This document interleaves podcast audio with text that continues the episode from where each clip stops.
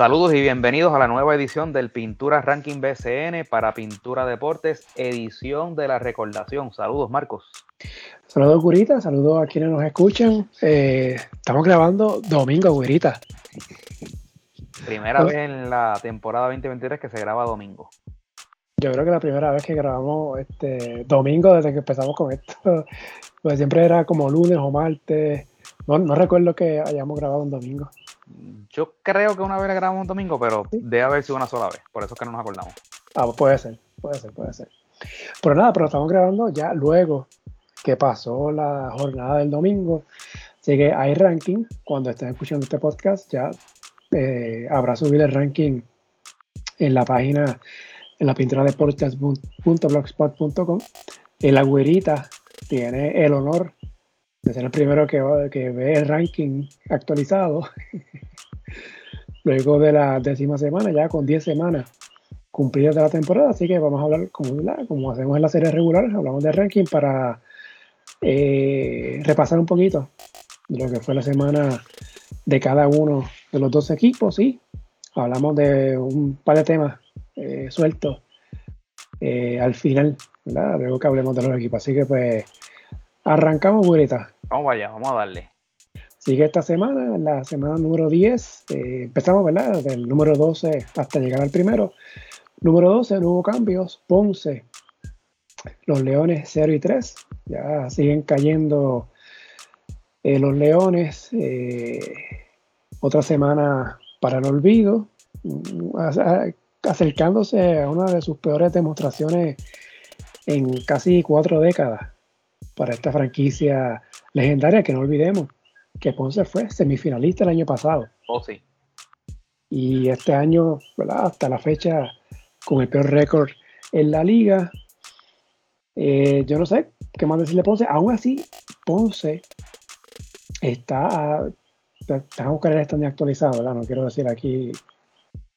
Mm, equivocarme, dar el dato eh, correcto. Están a tres juegos eh, faltando a Ponce tiene 27 juegos hasta la fecha, 8 y 19, récord eh, general. Eh, Mayagüez tiene 12 y 17, eso es la, en, el, en el grupo A.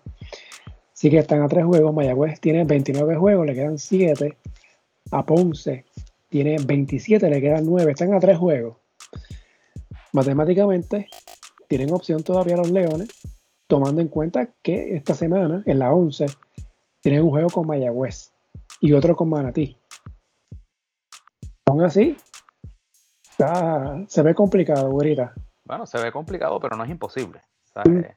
La realidad es que cualquier cosa puede pasar y Mayagüez no es tampoco como que estaba demostrando. O sea, Mayagüez está como que eh, tropezando de, camino a la, a la postemporada.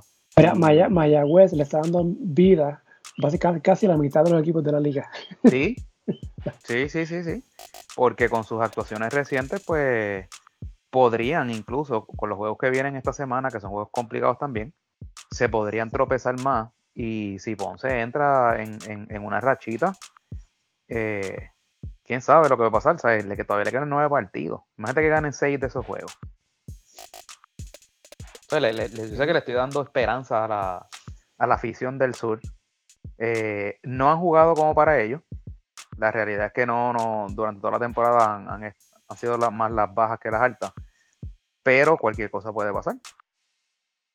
No, y cuando miras el resto del calendario de Ponce, ¿verdad? De aquí hasta que termine la temporada, tienen juegos pendientes, ¿verdad? Eh, el de Mayagüez, también tienen con Manatí. Por lo menos dos con Manatí, si no me equivoco. Tienen también con Fajardo. O sea que son juegos que en el papel pudieran ser victorias para Ponce y meterse en la pelea. Así que.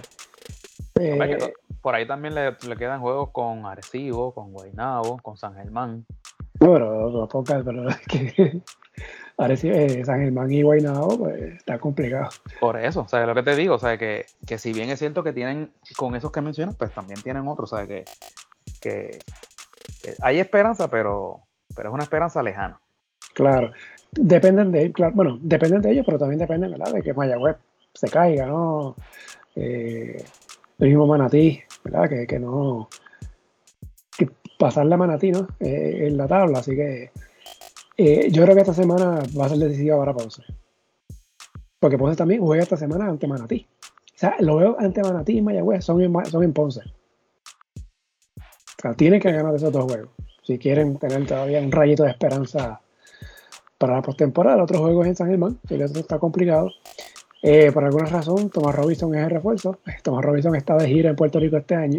Recuerda que te dije la semana pasada que la única razón por la que ese muchacho sigue en la liga es porque es talentosísimo y la realidad es que sigue jugando aceptable. No te puedo decir que jugando bien, pero sigue jugando aceptable.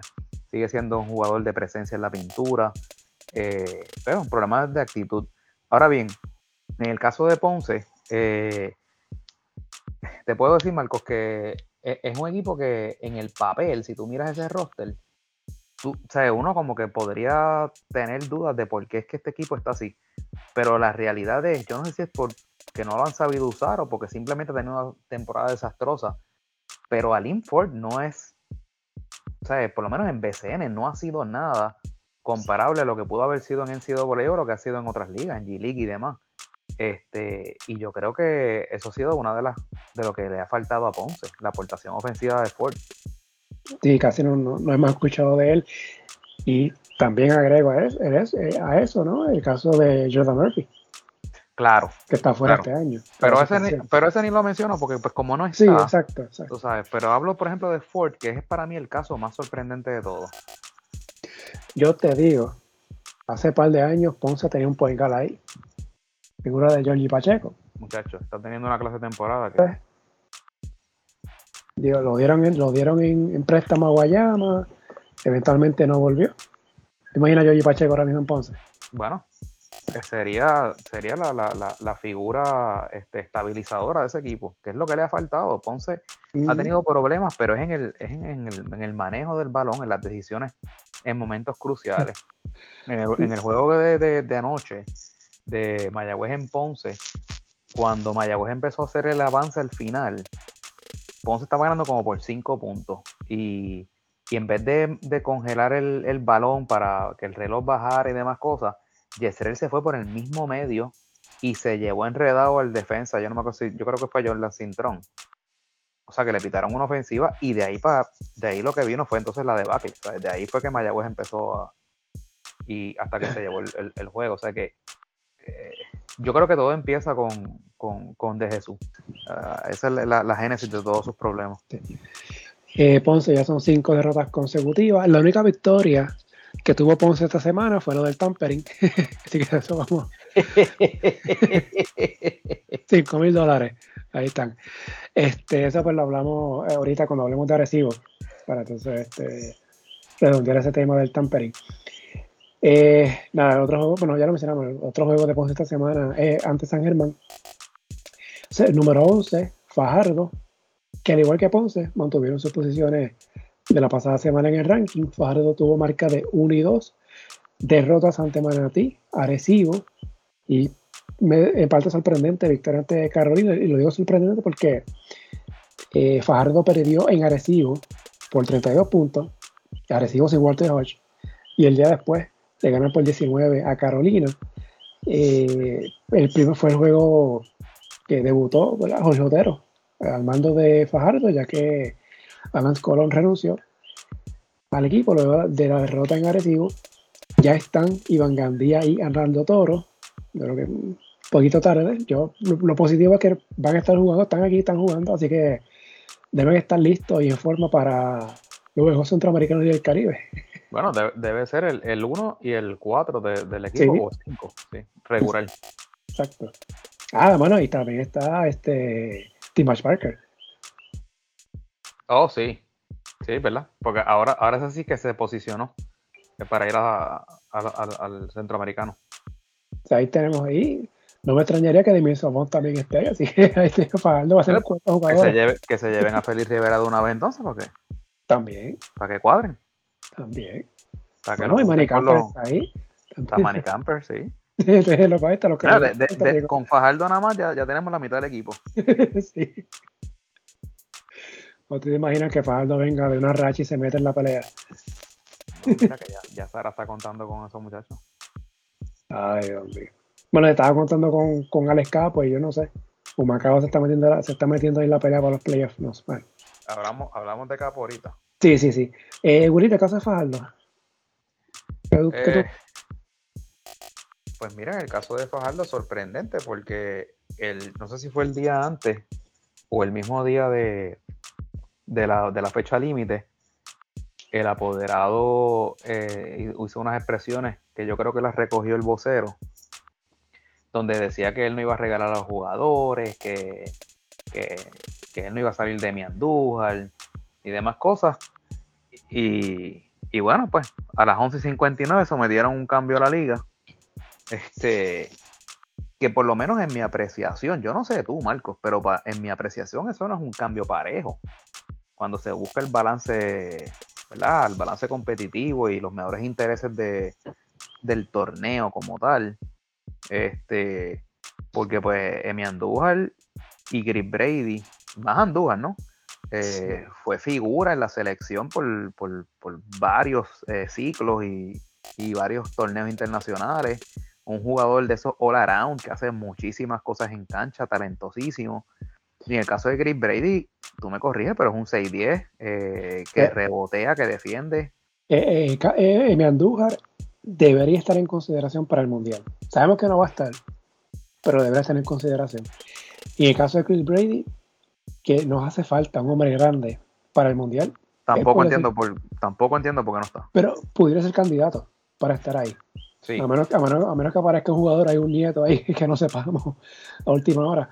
Pero son jugadores que pudieran estar ahí en el mix ¿no? de, jugadores para la, selección para el Mundial. Y ahora los dos están con Santurce, que de por sí ya tienen jugadores de selección. Sí, y, este, y entonces pues cuando cuando puse mis, ¿verdad? Mis, críticas al cambio, me escribe una persona a quien aprecio mucho y me dice, mira, pero ¿por qué tú dices que ese cambio no es parejo? Y yo digo, bueno, porque es que no es parejo. Y me dice, bueno, pero es que Timach Parker estuvo, está en la selección y, y este y, y mi Andújar está lesionado. Y yo digo, no importa. O sea, realmente tú no puedes comparar a Timach Parker con, ni con Emi ni con Keith Bailey. Y el otro es Félix Rivera. Sea, ahí, ahí obviamente, pues lo que pesó mucho fue el, dinero cambio, eh, que pasó de manos de Santurce a, a, Fajardo, que me dice que es una, suma exagerada, ¿sabes? El cambio llegó a las 11.59, a las 11.58 vieron el teléfono, la TH móvil, con esa cantidad. Ah, pues dale, sí. Sí, pero este no es un cambio parejo. Este, oye, pero oye, lo, han dicho, lo han dicho por las redes. Supuestamente un cuarto de millón. Por eso te digo, eso es una suma exagerada de dinero. Demasiado. Eso, eso es una barbaridad. Este, digo, oye, si los tienen para dar y Faldo los acepta, pues mira, ya con eso casi casi cuadra la, el pago del gesto de nómina de, de, ¿verdad? de lo que queda de torneo. Pero ciertamente se ve como que un, como, como, como tirar la toalla en, en Fajardo. Y eso no quiere decir que van a perder los juegos que quedan, porque ciertamente pues, hoy dieron un campanazo. Pero, pero no, o sea, no es una movida de esas que tú dices que tú haces para mejorar. Eh, y en el caso de Fajardo, pues que uno hubiese pensado que un equipo que al principio de temporada pensábamos que iba a ser de los que iba a estar hasta el final, ¿verdad? Porque tienen un, núcleo de nativos eh, impresionante. Que uno pudiese dicho, pues mira, a lo mejor hacen una movida para traer a un jugador que les ayude y si consiguen a Holland se meten en pelea. Pero entonces lo que vemos es todo lo contrario. O sea, ahora sí que, uno dice, no, pues ahora no va a venir para acá. Eh, sí, básicamente ese cambio fue tirar la toalla. Eso, básicamente. básicamente. Y, entonces, pues, cuando veo lo de la renuncia de, de Alan Colón, este, pues básicamente, pues, pues, yo lo veo más, no como él lo dijo, que era para, eh, para, pues, para una reacción positiva, o decir otro. Yo lo veo más como que, mira, hicieron esta movida, tú sabes, como que en contra de, probablemente de mi voluntad, pues mira, tú sabes qué, pues yo me voy. Yo, lo vi así. Sí. Bueno, nada. Lo, único positivo es lo que mencioné al principio, en el caso de Hernando Toro y Iván Gandía, así que yo creo que es bueno para ellos. Los ahí, pues, por ahora le den cancha, sobre todo en el caso de Hernando Toro. Me gustaría verlo mucho más tiempo en cancha de lo que ha estado anteriormente, así que vamos a ver. Entonces, eh, número 10, los indios de Mayagüez, tus indios, güerita. Semana complicada, 1 y 2, las dos derrotas en tiempo extra. La, bueno, hablamos un poquito del, caso de la derrota que fue antes de San Germán, porque fue mientras estuvimos grabando el lunes de la semana pasada. Y luego también el derrota en tiempo extra en Guaynabo. Esa la vi en vivo. o sea, fueron dos juegos que muy bien Mayagüez pudo haber ganado, eh, sobre todo el de San Germán. Y después le ganó el juego clave ante Ponce. Eh, ¿Qué pasa con estos indios? No tienen, no tienen esa, experiencia para el final de los juegos cerrar los partidos. Este, tienen, y, y, te lo dije y te lo repito, porque te lo dije el lunes cuando grabamos, y el miércoles pasó otra vez, que al final, cuando están ganando, empiezan a congelar demasiado el balón y juegan demasiado isolation con, el refuerzo eh, que, que, se, eh, se, apodera del balón, no tiene buen manejo, se la cortan constantemente y entonces espera que quedan dos o tres segundos y entonces lo que hace es que la zumba de tres y, y pues falla más de las que las mete, aunque mete muchos puntos, pero, pero es porque tira hasta los tenis, tú sabes. Y, entonces, pues, pues, básicamente se alejan de lo, todo lo que hacen por 38 minutos, que es que básicamente eh, Pacheco, que como lo, lo, pones en el escrito, ha tenido una temporada eh, excepcional, pues se alejan de todo eso, le dan la bola en la mano a, a, a Hogg, y entonces pues, pues hacen tiros alocados. Y entonces, pues, obviamente eso provoca un rebote defensivo y un fast break del otro equipo, y por ahí se va la, ventaja. Es exactamente lo que pasó en, en, Mayagüez cuando con San Germán y es lo que pasó en miércoles en, en Guaynabo ante los Mets. Exactamente. No perdieron anoche porque era con Ponce. Pero, pero iban camino a eso. Te pregunto. Eh, o sea, que el jueves fue el último día para cambio. Y. Miércoles. Eh, miércoles, perdón. ¿Miércoles fue? Miércoles, sí. Miércoles, eh, entonces, y último día de cambios y también eh, último día para firmar refuerzos que ya jugaron este año. El día después vimos movida, caso de Santurce. Jueves fue, perdóname. Fue, el 25. 25 okay, Nada, pero el día, el día después eh, vimos que Santurce dejó libre a Canel Farid, eh, trajo a oh, Check Diallo. Eh, Guaynabo por fin se decidió, reactivó a Mitch Creek, salió de Tim Suárez. Bueno, no salió, salió de él, porque está con el equipo. Está que lo inactivo, lo inactivo. Pero, ¿cómo así? Suárez está con el equipo. Ah, ¿sí con el equipo? Sí, él está ahí. Bueno. Es, un cheerleader bien pago. Bueno.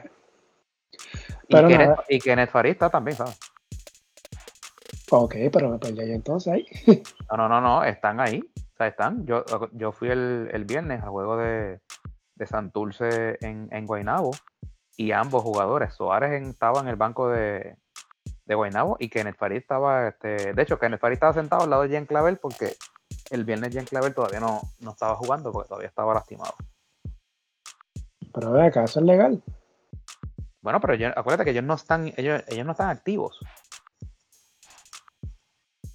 Está bien, pero ¿qué hacen con el equipo entonces en el banco? Bueno, pero es que no hay nada que se lo prohíba. ¿Qué disposición dice que ellos no pueden estar ahí? Bueno, bueno pero no están aquí de gratis, ¿no? Bueno, pero, pero hay manera de probar que, que están pagando. Recuerde, eso, eso, eso es lo que asumimos. Pero, o sea, oye, míralo desde el punto de vista. Y no estoy aquí defendiendo a nadie. Esos, esos jugadores cobran mínimo. Estoy diciendo mínimo, y tú me vas a decir, no, pero ese es el tope. No, no. Mínimo cobran 5 mil pesos semanales. Mínimo. O por lo menos cobraban mientras estaban activos. Pues, pues si tú eres un jugador invitado y ponte que te inactivaron y no tienen dónde más jugar, pues tú te quedas unos días más aquí de vacaciones, ponte que no te estén pagando, ponte que te lo pagues tú. Ese será tu equipo, esos son tus amigos, sea, sigues jangueando con ellos.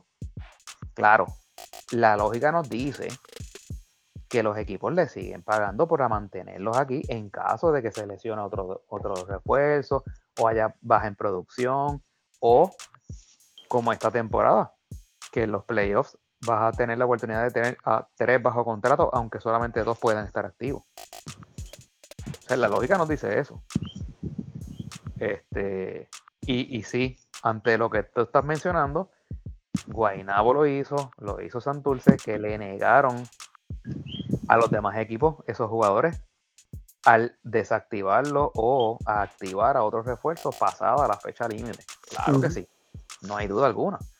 ¿Tú te imaginas unos playoffs de BCN con DeMarcus Cousins, Kenneth Farid, Suárez, Whiteside, Knight, todos estos tipos de Holly Jefferson, eh, Doolittle, que viene por ahí con Bayamón. Bueno, e, es, nivel altísimo. Sí, y eso es lo que viene. Lo que pasa es que en el caso de, de Santurce y Guaynabo tienen un dulce problema. Porque, imagínate Guaynabo, lo, lo bien que ha rendido este de Marcos Cousins, que tú pones ahí las estadísticas, eh, que le ha rendido bien también Soares desde que estuvo con, ellos. Y Mitch Creek le había rendido, estaba, de líder, estaba entre los líderes de anotaciones. O sea, tiene un problema bien, bien difícil. ¿qué hace en los playoffs? O sea, porque la dupla de, de Cousins con, con, con Timothy Soares era buenísima. O sea, se, se complementaban muy, muy bien.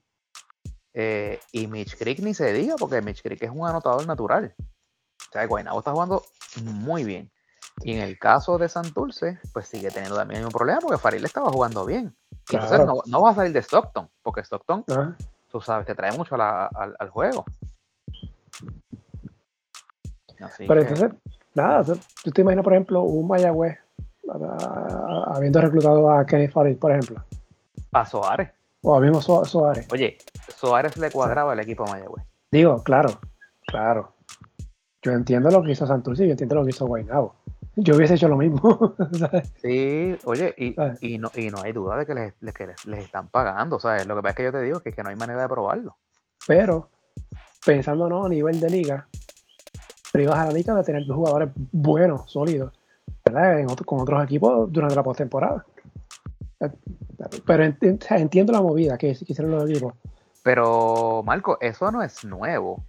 No, no, claro. Eso, mira, yo me acuerdo que los primeros, o por lo menos de los que yo me acuerdo, ¿verdad? De tiempos recientes, lo hacía Ponce con un refuerzo que se llamaba Gareth Silas, creo que se llamaba. Que empezaba la temporada, eh, lo hicieron como dos temporadas corridas. Que Gareth Silas empezaba la temporada con Ponce hasta que llegaba este Ike Diogo. Cuando Diogo estaba disponible, inactivaban a Silas, pero Silas seguía con el equipo. Mm, no, pero en la ¿Ah? no, no, me acordaba de eso. Sí, pero cuando en la segunda temporada que lo hicieron, pues Silas sí como que lo dejaron ya libre full y, y Silas jugó unos juegos con Arecibo. Hace, hace, unas cuantas temporadas, no, no, no es. Imagínate, era, cuando, cuando jugaban Diego y Diego y Harris con Ponce. Sí, sí, unas cuantas temporadas. Sí, Pero eso, eso, fue cuando yo empecé a ver esa, esa movida que uno decía, pero ven acá, pero ¿por, qué nadie firma a Gareth Silas? El tipo está dominando el BCN. Entonces ves a Gareth Silas en el, en el banco de vestido civil. Y dices, ah, bien, pues a gente le siguen pagando. O sea, por eso es que no se va, obviamente. Sí. Pero son esos contratos eh, de boca, ¿verdad? No, no. Este. O sea, no hay, no hay nada, ¿sabes? Pues le siguen pagando, pero pues cash, porque. Tú sabes. Ahora sí, le dejan de pagar, pues entonces ahí se van. Sí. Eh, ¿Tú imaginas que San Germán hubiese hecho lo mismo con Tony Bishop? Pudieron haberlo hecho. Sí, exacto, pudieron haberlo, hecho. Pudieron haberlo hecho y, y, y Bishop le está, rindiendo bien a, Arecibo. Bueno, eso fue. Que de, hecho, antes, antes de que termine, que yo creo que es lo que va a pasar si eventualmente eh, llega el ONU yo creo que Arecibo va a mantener a Bishop en, la nómina, en la nómina cash para los playoffs. Pero bueno, ahí, ahí no para negárselo, sino para tenerlo como un plan B. Ah, bueno, pero, pero no podría jugar con otro equipo. No, por eso te digo, no para negárselo a nadie porque ya no puede jugar con más nadie. Pero lo pienso yo que lo mantendrían porque como en la, como en la postemporada pueden tener a tres, aunque jueguen dos, pero lo mantienes ahí en caso de una lesión, producción, lo que sea. Okay. Sí, sí, eso eh, pienso yo, eso es lo que yo creo que ellos van a hacer. Puede ser. Eh, Mayagüez esta semana tiene dos juegos con quebradillas, ambos en Mayagüez, uno de ellos es un juego reasignado de que fue suspendido cuando, por la fecha de la justa, en el mes de abril. Eh, visitan a Ponce y reciben a Santurce. O sea que eh, Mayagüez tiene tres juegos como local esta semana allá en el Palacio. Y Mayagüez, si quiera dar un, palo, tiene que aprovechar, porque ya Mayagüez le, jugó bien a, Quebradillas en Quebradillas. Pero él perdió el juego al final, pero le jugó bien todo el juego. Y si quiere dar el palo, eh, tiene que ser este juego, este primer juego de esta semana, porque están, Quebradilla está sin, sin Brandon Knight. Sí, Quebradilla básicamente está con un refuerzo. el, que trajeron no está haciendo nada. Entonces, el número 9, Manatí. Los osos bajaron un, lugar en el ranking, 1 y 2 la pasada semana. Eh, victoria en Fajardo, derrotas ante Arecibo y ante Quebradilla, que mencionaste ahora el caso de Brandon Knight, no está jugando, se ha perdido los últimos dos juegos. Esa con quebradillas dolió porque Manatí estaba ganando por doble dígito y permitió 34 puntos en el puerto parcial a los piratas y eventualmente pues eh, quebradilla ganó en tiempo extra con un canasto de Taekwondo Rolón. Eh, los osos hasta el momento, o luego de 10 semanas, siguen a dos juegos de, de, Mayagüez. Por eso es que esa derrota ante, ante Quebradilla dolió mucho. Porque de haber ganado estarán en un juego de los indios. En la lucha por ese cuarto lugar, ¿verdad? Que la pase, o por lo menos, o, tiene la opción de un juego de reto, ¿verdad? Que sea retado por el quinto del otro lado. Eh, Sheldon Mack tuvo un juego histórico, ¿no? Esta semana, 60 puntos, la victoria ante Fajardo lo que es la tercera, empata la, tercera marca en puntos de manera individual, solo superada por los 79 de Neftali Rivera, los 65 de Rafael del Valle, Rafael Valle. Estos osos, güeritas, ¿tienen break todavía? Tienen, pues tienen break, tienen break. sí, tienen break, lo que pasa es que pues, tienen, tienen que ganar esos juegos que están ahí, tú sabes. En, en, en ese juego de, de hoy, que estuvieron ganando hasta por 12 puntos o algo así. Este, bueno, pero sí, Taekwondo Rolón básicamente era el único que, que, estaba eh, creando ofensiva en ese cuarto quarter. Y yo decía, pero ven acá, nadie se le ocurre doblarlo, negarle el pase. ¿sabes? Y entonces yo veía que él penetraba con esa facilidad por el mismo medio y anotaba y volvía y anotaba. Eh, hubo unos canastos también que fueron, oye, de, esos canastos imposibles. Ese canasto que él mete para, para llevar el juego a tiempo extra. O sea, no fue ni un canasto bonito porque el, la bola dio con el cristal y en el rebote es que se mete. Pero antes de eso, ¿por qué no hubo una instrucción del, del, cuerpo técnico para que en el saque dieran eh, este, el, foul para llevarlo a la línea de tiro libre? Tú sabes, este, permitieron que hiciera el lance de tres. Eh, que Marco, lo hemos hablado en, innumerables ocasiones. Eso es algo que, es imperdonable en el baloncesto de, hoy en día. Tú, tú, permitir que hagan el intento de tres. Sí, esto es como, vamos hablando antes de grabar, es como el béisbol. Si la primera base está vacía, pues. En un juego cerrado, pues tú, tú, pasas para, para buscar el doble play. Exacto. Este, pero pues, es imperdonable y obviamente se adueñó también del, del, overtime y el canasto que metió para dejar pegado a, a, Manatí, un, canastazo, tú sabes. Bueno, bueno, para, para, no los dejo pegados. Bueno. Porque, porque nos están faltando puntos bueno. No sé cómo sacaron esos puntos cuatro, pero. Dice José Aníbal, dice José Aníbal Carrión que faltaban punto cuatro. Cuatro décimas de segundo. Yo, yo estoy todavía, estoy tratando de buscar todavía dónde está el reloj que, que decía las de cuatro décimas de segundo. Eh, mira, pero explicándole a la gente. Pasa que en Manatí, la pizarra, no el reloj de juego, no tiene décimas de segundo. Yo, yo creo que en todas las canchas, las demás canchas sí lo hay, si no me equivoco. Eh, pero en el caso de Manatí no tiene, y yo sabiendo el juego me, me percaté. Y ya se me dio con mirar la pizarra que cuando tú ves el juego es la que se ve a mano derecha, que está que cerca del banco de Manatí. A veces ve un error. Y no, no tiene décimas de segundo. Es como los tiempos de antes, que, eran segundos, no, no, no habían. O sea, 14.5 segundos. No es 15, 14, 13. Sí, sí, son los minutos y segundos. Sí, exacto, exacto las décimas de segundo. No, por eso, pero que, lo que este reloj que tiene son los minutos y los segundos, no ah, exacto. las décimas. Exacto, exacto. Este, y sabemos que en el baloncesto moderno, esas, de esas décimas de segundo han decidido montones de juegos eh, en, el baloncesto. Bueno, lo vimos en la NBA en estos días, ¿no? El juego de Miami y Boston. Faltando punto uno. Eso es lo, que mantiene vivo a Boston eh, buscando la, final de la NBA. Eh, si, no, si, no, existía, si no hubiese existido la décima de segundo, Boston estaría fuera ahora mismo. Y entonces la cosa es que viene Taekwondo, anota el canasto eh, y los árbitros ya reloj en cero y decidieron, pues no se puede, no, punto cuatro. Pero ¿dónde sacan esos punto cuatro? Esa es la transmisión de. Pero Marco, pero es que yo no entiendo porque tú me corriges a mí.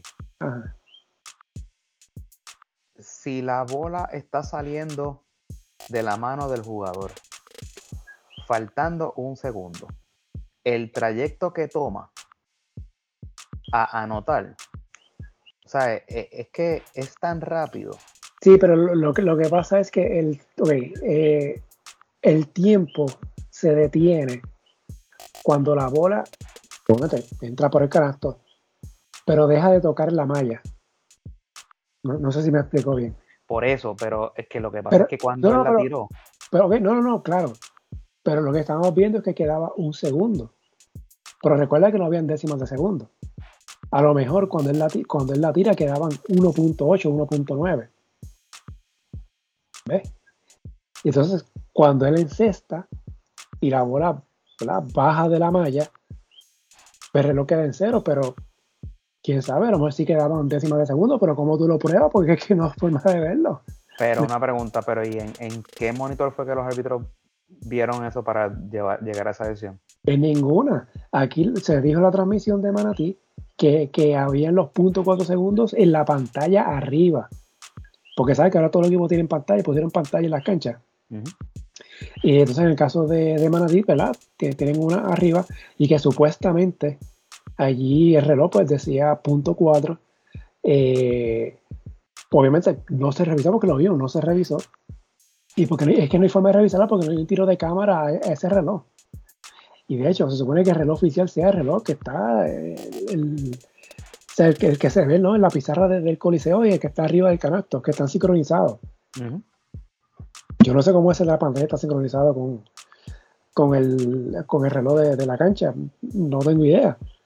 Pero como quiera, la cosa es que no lo revisaron. O sea, ¿por qué se dijo, oye, no es lo mismo punto 4 que punto 8, punto 9? Y estamos hablando de que un Manatí está en pelea para la postemporada. Y el caso de Quebradilla, ¿no? Estaba luchando, bueno, Quebradilla con la victoria clasificó a los playoffs. Pero puede, ¿verdad? Quebradilla va en pos, ¿no? De buscar quizás la, mejor marca de la liga y asegurar el ventaja de cancha local. Claro, claro. Que eso es bien importante. Este, pero tú imaginas que Manatí clasifica a la postemporada o vaya un juego de reto. Y, bueno, que el juego de reto sería, bueno, bueno, sí, sería Manatí llegando cuarto este, el juego de reto sería en Manatí. Y dime que algo así pasa. ¿Sabes? Desde Milagro aquí no, no hubo un llorado, este.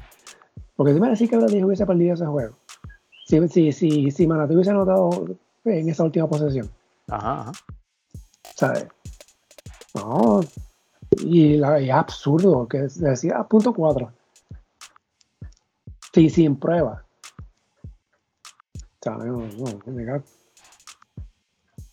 eso está mal. Fue, fue, fue muy arbitrario y, la realidad es que. Sí, no, no, no. Eso. Ay, Dios mío. Pero nada. 20, 23 y siguen pasando esas cosas. Exacto, pero nada, pero ¿dónde? Como pagan para tener equipo, pues. Eso es lo que le importa a la liga. Yo, yo, fíjate, yo hubiese pensado que una instalación bastante moderna, de, las más modernas de la liga, yo creo que es la cancha más, más, reciente, ¿no? Este, yo creo que, no, sí, porque la otra es un Macao. Este, y no tenga esa facilidad, ¿verdad? De, de, de, ese reloj moderno que tienen los décimos de segundo. y de hecho, en la NBA desde el 2012, el reloj de 24 segundos tiene décimas de segundos cuando baja de 5 segundos para abajo. Fíjense bien, ahora que ¿verdad? viene el juego de Boston y Miami y luego viene la, fin la final empezando el jueves. El reloj, de 24 segundos, cuando está en 5 segundos, empieza 5, 4. De que baja de 5, eh, vas a ver 4.8, 4.7, 4.5 y así. El reloj de 24 segundos. Eso también existe en FIBA.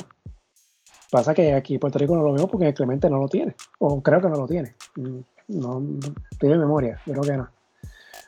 Este, pero en BCN no, lo tiene. las décimas de segundo y esas décimas de segundo pueden decidir muchos juegos. voy a fijar en el próximo juego local de, de Santurce. De, de, verdad que no me acuerdo si lo tienen o no. Yo, yo tengo mis dudas y, y tengo, tiendo a pensar que probablemente lo debe tener porque si es una de las instalaciones que usan este para juegos FIBA, eso yo creo que es no, No, pero, pero, no, pero recuerda, yo, me refiero al reloj de 24 segundos. Sí, sí, sí, eso es lo que te digo. Ah, ok. Que, cuando baja, que cuando baja de 5, que, tenga los, los, décimas. Exacto, exacto. De hecho, ahí creo que es en ACB. Hay equipos que tienen el, yo he visto ligas que tienen el reloj el de 24 segundos completo con décimas de segundo. O sea que si hay un foul faltando 16 segundos y te dice 16.5, ves 16.5. O bueno, lo llevan a 14, ¿verdad? Por la regla de esta nueva. Este, pero nada. Pero nada, nada. La cosa es que el reloj, el reloj oficial de juego, que no tenga décimas de segundo a estas alturas, para mí eso es imperdonable. Este, Casa de Manatí juegan ante Ponce esta semana, muy importante. ¿verdad? Ambos están ahí 5 y 6 en su grupo, pero tienen opción matemática de desplazar a Mayagüez. El otro juego es Antarecibo. Eh, no sé, Burita, si quieres decir algo más de Manatí. Este, fíjate un equipo, ¿verdad? Que tiene, tiene unas piezas interesantes y, igual forma, pues uno se sigue preguntando, ¿verdad? ¿Cómo no han podido engranar? Tienen a Cris Ortiz, tienen a, Isaac Sosa, Davon Jefferson, ese muchacho Moya, me gusta mucho su, su, juego, es una mentalidad de pase primero. Este, pero pues no, no, no han tenido este año consigo. Falta de Jordan Howard, John Jackson, bajando de factura. Sí. Es el número 8, Carolina. Los gigantes siguen bajando en el ranking. Habían estado segundos, ahora están, bajaron el sector, ahora están octavos. Eh, 1 y 2 la pasada semana, derrotas ante Arecibo, detuvieron la racha de un Macao, juego cerrado, pero perdieron ante Fajardo por 19 puntos. En ese juego ante Fajardo, solo dos jugadores en doble figura, que fueron Tremont Waters y Clark, el refuerzo. George Condit apenas jugó un poquito menos de, dos minutos, eh, no sabemos qué fue lo que pasó. Eh, yo vi esa parte del juego donde salió, salió caminando y hubo un timeout y él fue directo al banco sentado en una esquina. Eh, ¿Verdad? Que normalmente que estamos grabando no sabemos qué pasó con él. Espero que esté bien, ¿verdad? Pensando en el mundial. Eh, los gigantes, reparando un poquito, ¿no? En estas últimas semanas, aún así están en pelea a nivel global. Tienen 15 y 12, están a medio juego de Guaynabo, que está segundo, a dos juegos de Bayamón, la lucha por el primer lugar, pero Santurce está en juego de Carolina. Estos gigantes, güerita. Fíjate, este, han bajado en estas últimas semanas y combinado ¿verdad? Con, la, con la gran actuación de, de Guaynabo, pues se dieron el segundo puesto en la tabla de su, de su división. que, que llevaban buen tiempo allá en, segundo lugar. Eh, y, pues, y, es, para ellos es preocupante porque significaría que empezarían su, su serie postemporada eh, como visitante. Este, y, y, pues estoy un poco allí, ¿verdad? Cruzando los dedos de que no sea que Condit le haya pasado algo, porque vamos a olvidarnos de, Carolina por un momento. Eh, ese, es nuestro, ese es nuestro centro para, nuestro gran compromiso en verano.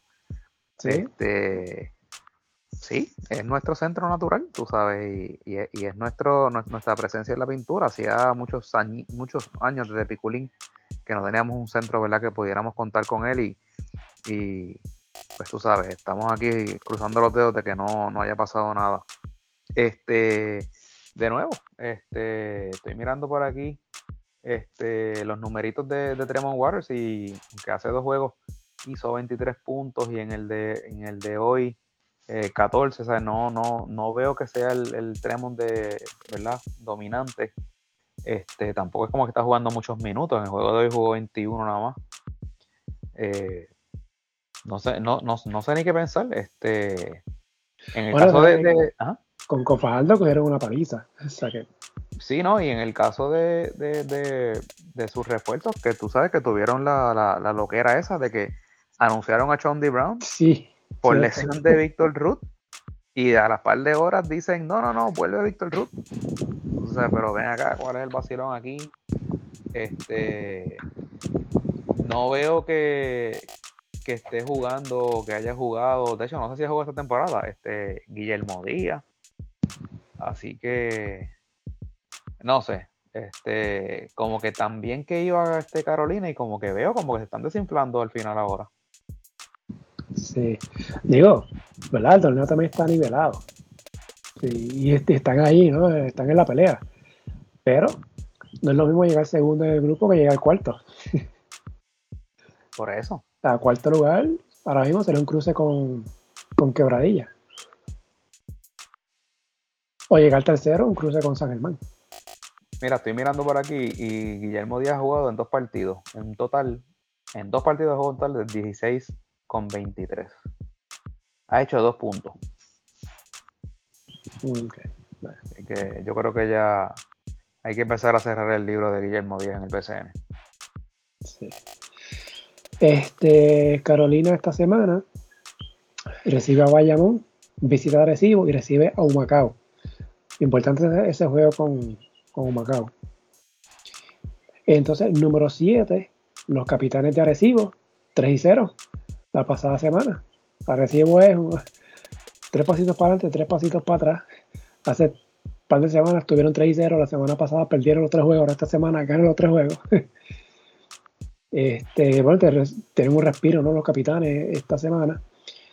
Con el 3 y 0, eh, victorias ante Manatí, Carolina y la paliza que le dieron a Fajardo, pero el tema de los capitanes esta semana fue el tema del tampering, que lo hablamos la semana pasada, pero esta semana se, vino la, resolución. Sin muchos, sin muchos detalles, la liga pues este, confirmó el tampering, tenemos que creer por fe.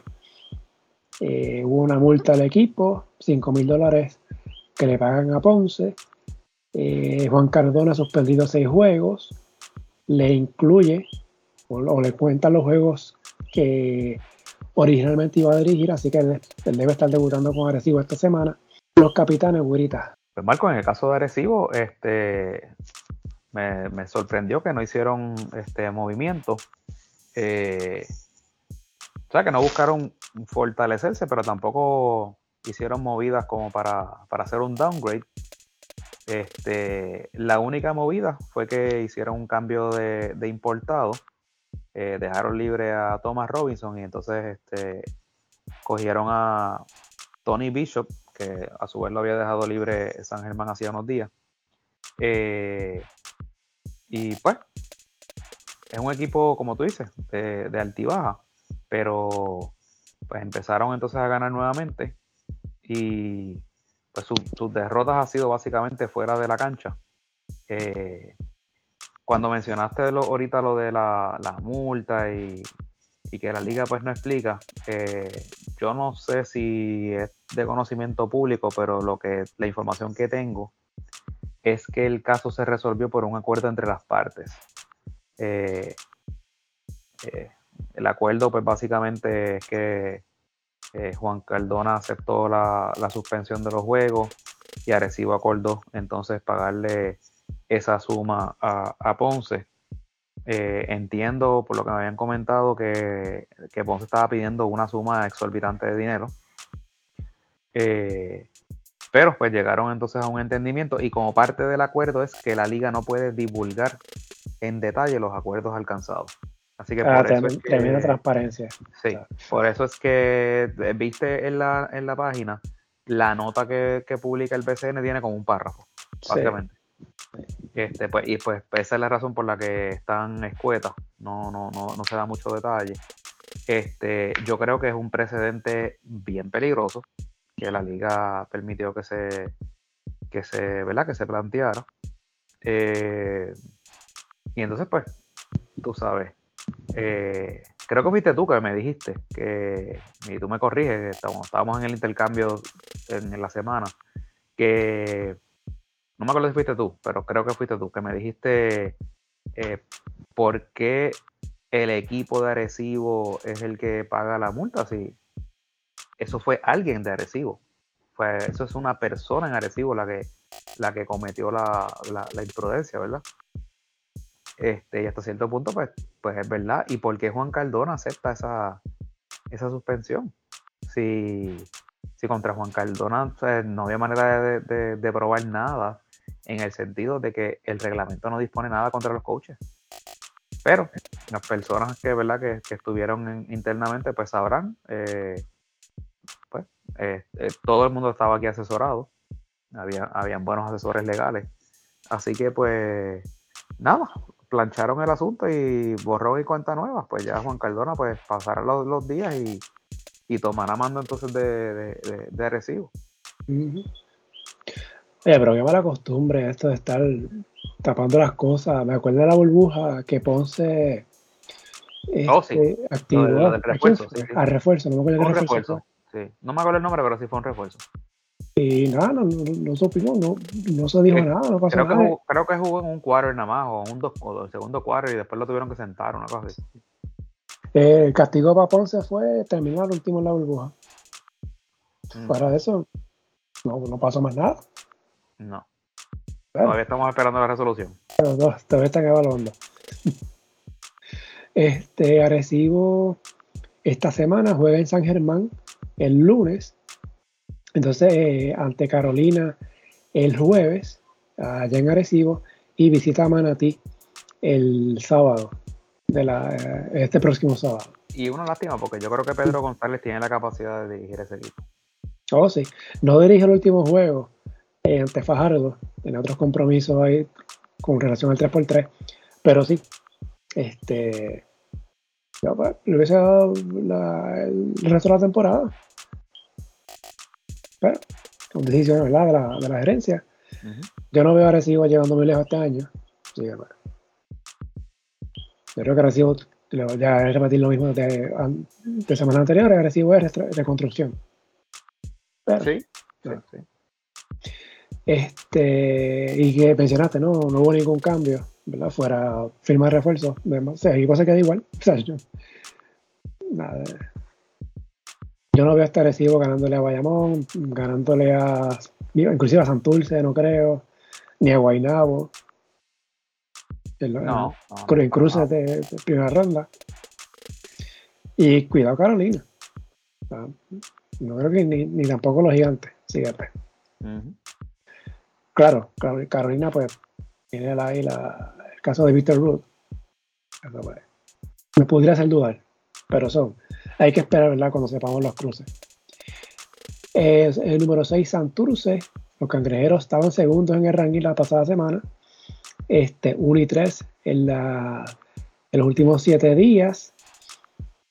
Perdieron a Tumacao dos veces en el Clemente. Una de ellas en tiempo extra. La segunda fue una paliza de 30 puntos. Perdieron en Guaynabo. Ganaron por uno en Ponce. Así que Santurce coqueteó con irse Serie 4 esta semana. La gran victoria fue el cambio de la que ya hablamos, el caso de Andújar y Chris Brady, que ahora pasaron de Fajardo a Santurce.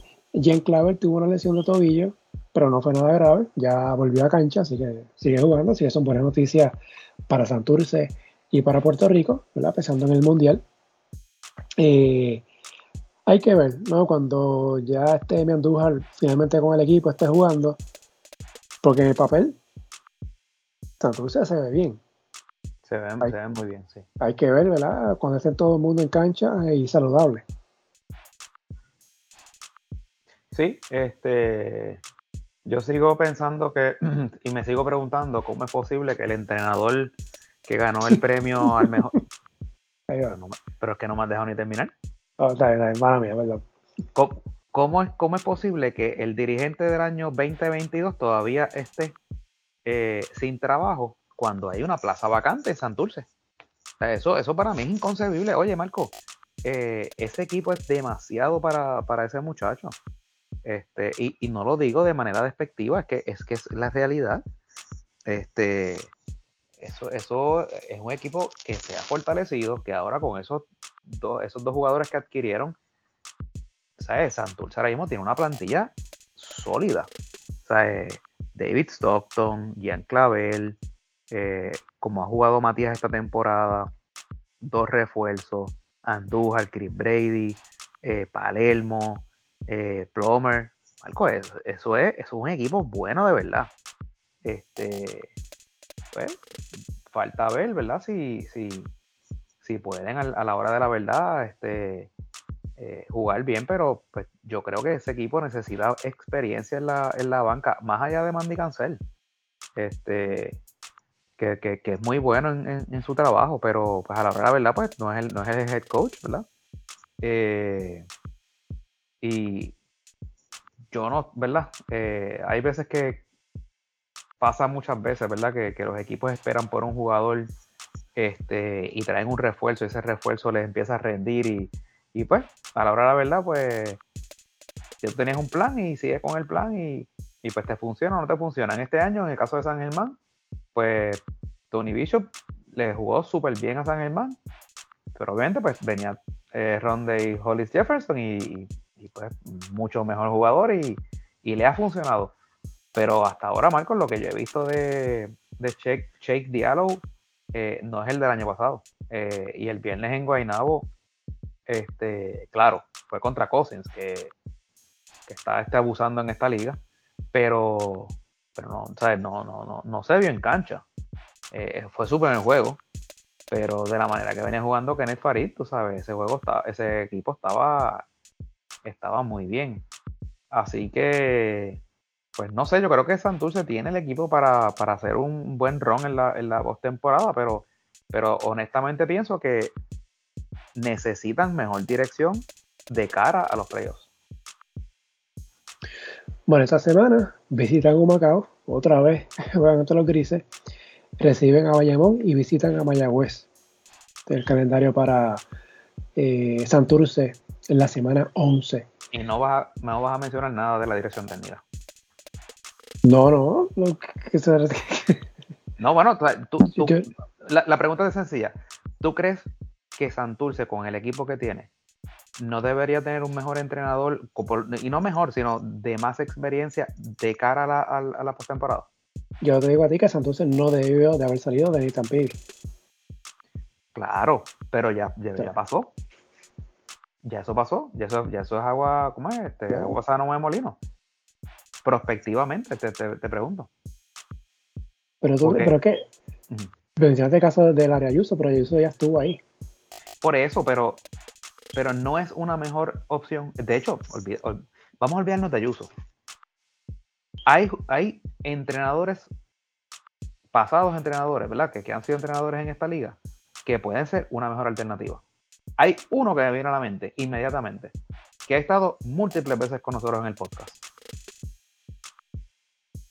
Tony Ruiz. No, no es una buena opción. No es mejor opción que Xavier Ponte. No, pero. Eh, bueno, que también Tony, eh, Tony, el coach Ruiz tiene mucha experiencia, obviamente. Tiene muy buen resumen, ¿eh? Claro. O sea, eh, yo no, ¿verdad? Pienso yo, desde el punto de vista de tú traerle un entrenador con experiencia que, ha sido un ganador, eh, de hecho, aquí, ha ganado campeonato aquí, este, es mejor que Xavier Ponte. Pero, pues, no sé, a menos que sea que, esa gerencia que le gusta hacer Big Splash eh, nos sorprenda y para los playoffs venga con, con, un dirigente de, qué sé yo, de más nombre, de, un resumen más, más cargado. Este, una vez se rumoró por ahí hace par de semanas que, ellos estaban interesados en el que había sido de Guaynabo, este, el, eh, Greenberg. Ese. Yo no sé si está disponible o no. No, yo creo que él dijo que no, este año no. Ah, ok. Quizás ya para el año que viene sí, sí, pero ya este año no. Eh, definitivamente, lo que hizo saber a Ponte en Mayagüez le dolió la güerita y no se ha recuperado todavía. Pero lo hizo en San Germán también. Sí, pero lo hizo en Mayagüez, que es tu equipo. Va, está bien, pero lo que te quiero decir es que, pues, por lo menos, por lo menos esta temporada gana juegos. Sí, sí. Yo no sé cuál, cuál es el balance, eh, pero yo creo que es positivo. Yo creo que ha ganado, ha ganado más de los que ha perdido con Santurce. Tengo que chequear, ¿verdad? Que de memoria no, no recuerdo. Este, dije los juegos, ¿verdad? Sí, dije los juegos de Santurce. Número 5, los Vaqueros de Bayamón, los campeones 1 y 1 en la semana 10. Victoria ante Ponce, derrota ante Guainabo. Es ante Guainabo. Eh, los metropolitanos ganaron el último parcial 32 a 15. Y Guainabo le ha ganado dos veces a los Vaqueros en el rancho esta, temporada. Así que mucho ojo con eso. Eh, Bayamón se mantiene de líder en su grupo y está básicamente primero todo el año ahí pero eh, tiene hoy de ventaja ante los Mets. Eh, y cuántas derrotas, Guaynabo, perdón, Bayamón, ya tiene 10 derrotas esta temporada, que es lo más que ha tenido en serie regular desde 2019. 5 derrotas en casa, la mayor cantidad desde 2017. Y de las 5, 2 son ante Guaynabo. Y el caso de Ángel Rodríguez y Cristian Doliro están ya cerca, que, Creo que Ángel Rodríguez ya debuta esta semana. Mañana. Eh, el lunes, ¿verdad? precisamente ante Guaynabo.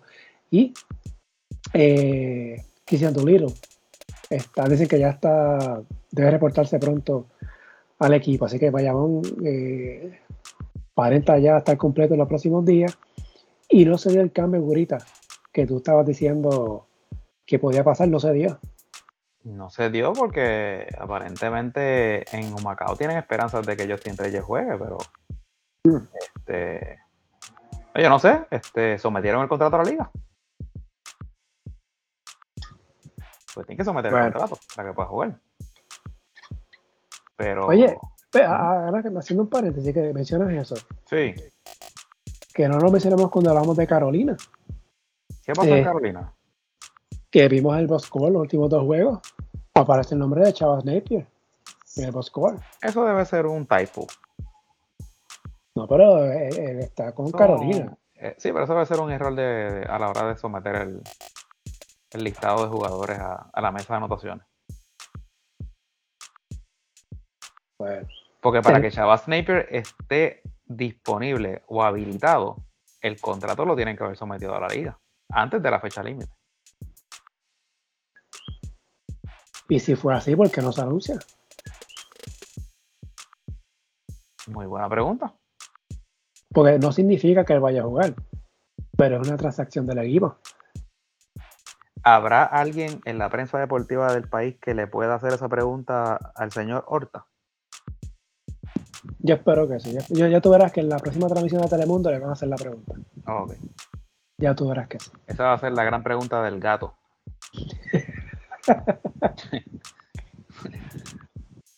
De hecho, él trabaja para él, así que pues. Por ahí puede venir. Correcto. No, volviendo a Bayamón. volviendo a Bayamón, me dice Raúl Alzaga que el rolo vaquero ya lo sacaron del taller de mecánica y que viene aplastando oponentes. Comenzando mañana en el Mets Pavilion. Mira, yo insisto, Bayamón está jugando, Bayamón está completando el calendario. mañana debuta Angelito y ya se acabaron las excusas, porque toda la temporada, no, es que estamos sin Ángel, es que estamos sin fulano, que esto, pues, ya están casi, casi completos y ya con, ya con Ángel ya técnicamente están completos. Porque pues, eh, es un refuerzo y ellos tienen otro refuerzo. ya con Ángel ya están completos. Ya si de ahí siguen dando traspié, pues yo creo que es, materia de, preocupación en Bayamón. Benito Santiago no es ni la sombra de lo que fue hace dos o tres temporadas con, los vaqueros. Este, tú sabes, el que único, ¿verdad? Que uno sigue viendo una producción constante que no baja es, el cubano. Y obviamente, pues la, gran labor que ha hecho eh, Javi González entre la ausencia de, de Ángel. Pero, pues ya de mañana en adelante se acabaron las excusas en Bayamón. En el caso de Javi, líder en asistencia, por el total de asistencia, ¿no? Pues en promedio el líder es Gary Brown, eh, segundo es Stockton, tercero es Javi González, pero aquí en BCN pues es por total. Y en ese sentido, pues Javi es líder en asistencia, así que sí, ha hecho un gran trabajo. Esta temporada, vamos a ver, cuando llegue Ángel ya y debuta el lunes. Sí, preocupante eh, que Bayamón haya perdido este eh, cinco partidos esta temporada cuando el rancho era básicamente la cancha más difícil de tú ganar como visitante. Eh, y en el caso de, de Guaynabo, que le ha ganado dos veces. y Guaynabo ya venía varias temporadas jugándole bien a Bayamón en el rancho. Aunque no necesariamente ganándole, pero le jugaban muy cerrado.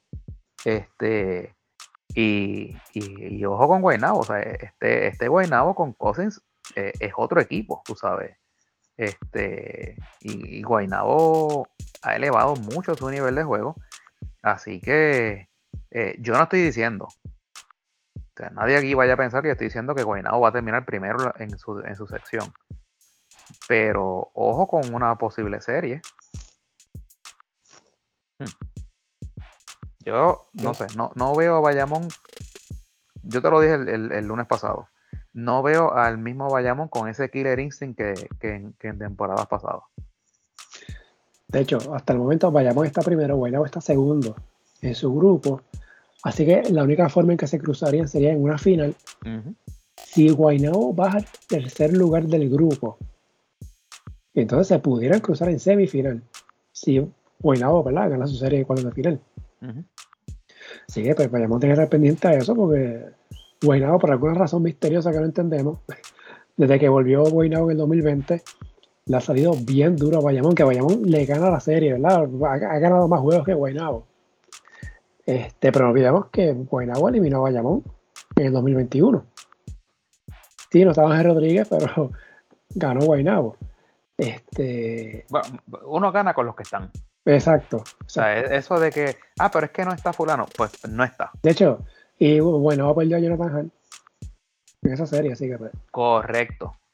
Correcto. no olvidemos eso tampoco. Este, así que me, me, intriga ese juego ante Guaynabo. Los dos juegos, porque de hecho, juegan dos veces en Guaynabo esta semana. Eh, no entiendo, pero nada. Eh, hay que ver si para el segundo que es el próximo sábado, si va a estar Doolittle. Vamos a ver. El costa de Bayamón tiene seis juegos seguidos como visitante, cuatro de ellos esta semana, los dos en Guaynabo, uno en Carolina, uno en Santurce, así que por lo menos son, son juegos que son cerca. No son juegos lejos en la isla, así que pues. Eh, me imagino que en Bayamón hay muchas grabaciones y por eso pues, el coliseo no está disponible. A menos que haya otra vez una cartelera de lucha libre, güerita. Ah, ¿te acuerdas? Sí. Ay, mi madre. De hecho, estamos ¿verdad? cerca de empezar el verano, así que por ahí viene aniversario de lucha libre, así que vamos a ver si lo hacen en Para, para Pepín Cestero. De los vaqueros. No, la lucha ah, libre. Ah, lucha libre. Ah. Bueno. bueno, vamos al top 4. Vamos allá. Por primera vez en esos primeros cuadros, los Por grises primera- de. Yo creo que por primera vez en los, los dos años que llevamos haciendo el ranking. Yo creo que el año pasado, yo creo que ya estuvieron primeros cuatro, yo creo. Tengo que chequear, pero no me acuerdo. Pero este año Por lo menos sí, este año. están en los primeros cuatro, los grises de Macao. 3 y 1, al igual que la novena, que la novena semana, en la décima, 3 y 1, así que Humacao ha ganado 6 de los últimos 8 en estos últimos eh, 14 días. Están en plena pelea. Ahora mismo, si la temporada terminara hoy, no estarían retando porque tienen el mismo récord que Mayagüez, pero durante la semana, eh, Guaynabo, eh, perdón, Humacao tuvo mejor récord que Mayagüez. Así que eh, se llegó a estar vivo esa opción de, de reto. Digo, sigue viva, ¿no? Pero me refiero para, para retar, Humacao tiene que tener mejor récord que el cuarto. ¿Verdad? Ser el, quinto en su grupo y tener mejor récord que el cuarto. Eh, del otro lado, dos victorias ante Santurce, que ya las mencionamos. La victoria en Quebradillas. Son los dos equipos le han ganado a los Piratas allá en Quebradillas, Carolina y Humacao. Eh, la derrota de los grises fue ante los gigantes, derrota cerrada por apenas tres puntos. Así que este equipo de Humacao le ha dado vuelta a la temporada que, que nadie esperaba. De hecho, ya tienen 12 victorias, tienen más victorias que sumando lo conseguido en 2021 y 2022. En 2021 Humacao ganó 3 juegos, el año pasado ganó 8, sí ganó 11 juegos en sus primeros dos años, ¿verdad? regresando a la liga. Este año ya tienen 12 victorias. Estos grises, güerita, de verdad, tienen chance. Yo no sé si ya es tarde. Este, o sea, probablemente ya es un poco tarde. La reacción vino, vino al final, pero no Pero deja están de ser. empate con Mayagüez. Claro, claro. Pero yo, yo creo que al final, yo creo que se van a quedar cortos. Eh, pero no deja de ser interesante. Este, ¿verdad? Porque hace más interesante la parte final del torneo. Eh, las movidas que hicieron al final con los refuerzos le han dado resultados. Este, se han encontrado esos muchachos. Eh, Beraldo cayó en tiempo también. Eh, el, el trabajo que, que ha hecho ese muchacho Alex, Alex Capos eh, interesante, jugador altísimo, mete el, el tiro de afuera, Marco. Este, lo único que tú me dices tuvo- que, no rebotea mucho, pero Sí, estuvo en shooting del Comité Olímpico hace unos días. ajá. Ah, sí, correcto, que, que ya lo habían anunciado como que iba a ser integrante de los centroamericanos y Bueno, Y- bueno, y- pues, para, para, para. No, no, no. Es que no ha habido una lista oficial. bueno, pero Pero uno asume de que está, que va a estar ahí. Pero ¿y si Humacao se cuela la postemporada? pues, pues, pues, tiene que devolver el uniforme que le dieron. El, el número 8 le habían dado. Oye, haciendo un paréntesis, número 8. O sea, ese número lo usó Pachín Vicente, lo usó Jerome Mince. Nada, pensando en el número de esos que retiran de la selección. Con Pachín nada más lo dieron al retirado. Eh. Bueno, pero no, no retiró el de Teo Cruz. Imagínate. No. Para cierro paréntesis. Sí, pero nada, en, en- en el caso de, de Humacao, pues ciertamente este, e- es, bien impresionante lo, lo que han hecho. Un equipo que todos, Marcos, lo dábamos ya como para, el 2024. En Isabela. este, en Isabela. este, que están entonces haciendo todo lo posible por hacer quedar mal al, al apoderado, ¿verdad? Y, y que no se lo lleven. Este, pero qué bueno, este, eso, eso hace más interesante el torneo al, al final. Me gusta, me gusta lo que está haciendo este Humacao. Quizás a nivel de su grupo está complicado. ¿verdad? Quedan siete juegos. Están a tres de Guaynabo. eh, perdón, de Santurce, que es el que está cuarto. Así que la opción quizás más real para Humacao sería retando al cuarto del otro lado. Humacao ahora mismo tiene mejor récord, obviamente, que Ponce, que Manatí, y está empate con, con Mayagüez. Así que, pues, pues, hay que ver, ¿verdad? Si, Tendría que, tendrían que darse un viajecito a Mayagüez a retar a los indios. Esta semana, otra vez, juegan ante Santurce. Eh, reciben, a, reciben a Santurce, reciben a Fajardo, visitan a Carolina. Eh, una lástima que lo mencioné en la nota que Humacao no tenga una afición que haga que ese Coliseo de Macao sea una verdadera cancha local. Sí. Para los grises, o sea, como, como lo es el Arquelio para San Germán, como es Bayamón, el, rancho para Bayamón, ¿sabes? Porque de verdad, no, tienen esa tradición baloncelística en ganadora. en ganadora, claro, sí, sí. En el Liga Puertorriqueña sí, pero en BCN Por eso, pero, pero no, no tienen esa tradición ganadora baloncelística. Este, y, es una verdadera latina porque tienen tremendos recintos. sí. Imagínate, imagínate, Marco, 6, 7 mil eh, aficionados en esa cancha vitoreando a, los grises. Eh, de hecho, que 6 mil personas se vería la cancha vacía, pero, pero sería algo, algo bueno, tú sabes. Este, y, ojalá que sigan haciendo el empuje, a ver si la gente se motiva, ahora que estamos en verano, se acabaron las clases y demás. Este, a ver si la gente se motiva y, va a la cancha eh, a esos últimos juegos. Y que espero yo no, no haberlo salado. Ah, olvídate, esta semana van a ver el los juegos. Cuarto lugar. no, olvídate, ahora se echaba Wilhelm. Todos los, todos los pierden esta semana. Bueno. Ese es el número 3. Los Piratas de Quebradilla Güerita. Los bajaste. Los tuve que bajar. Este, claro, no han tenido la ausencia de Brandon Knight. Eh, pero perdieron con Knight en cancha, perdieron con los grises. Así que no hay excusa. no, no vale esa excusa. Es apenas la segunda vez en el año que Quebradilla está tercero en el ranking. Fuera de eso, era uno o dos. Mayormente más primero, ¿verdad? El equipo que más veces ha estado en primer lugar. Eh, Mencioné el caso de Brandon Knight. Tuvo una lesión. Eh, se perdió los últimos dos juegos, que fue la derrota en San Germán y luego la victoria en, en Manatí tienen a Jordan Crawford. No hay Jordan Crawford, hay Jordan Crawford. Y de verdad, como mencionamos ahorita. Vino de vacaciones para acá. Sí, exacto. Este, vino a chillar goma. Así que básicamente eh, Quebradilla está jugando con un refuerzo. En estos días vamos a ver si Knight ¿verdad? regresa pronto. porque Mayagüez, eh, perdón, eh, Quebradilla tiene dos juegos ante Mayagüez, que ya lo mencionamos, y otro ante San Germán, que es el viernes mucho ojo con ese juego. San Germán le ha ganado los dos juegos ya a quebradillas este año. Claro, han tenido su ausencia los piratas, pero San Germán ha tenido sus ausencias también.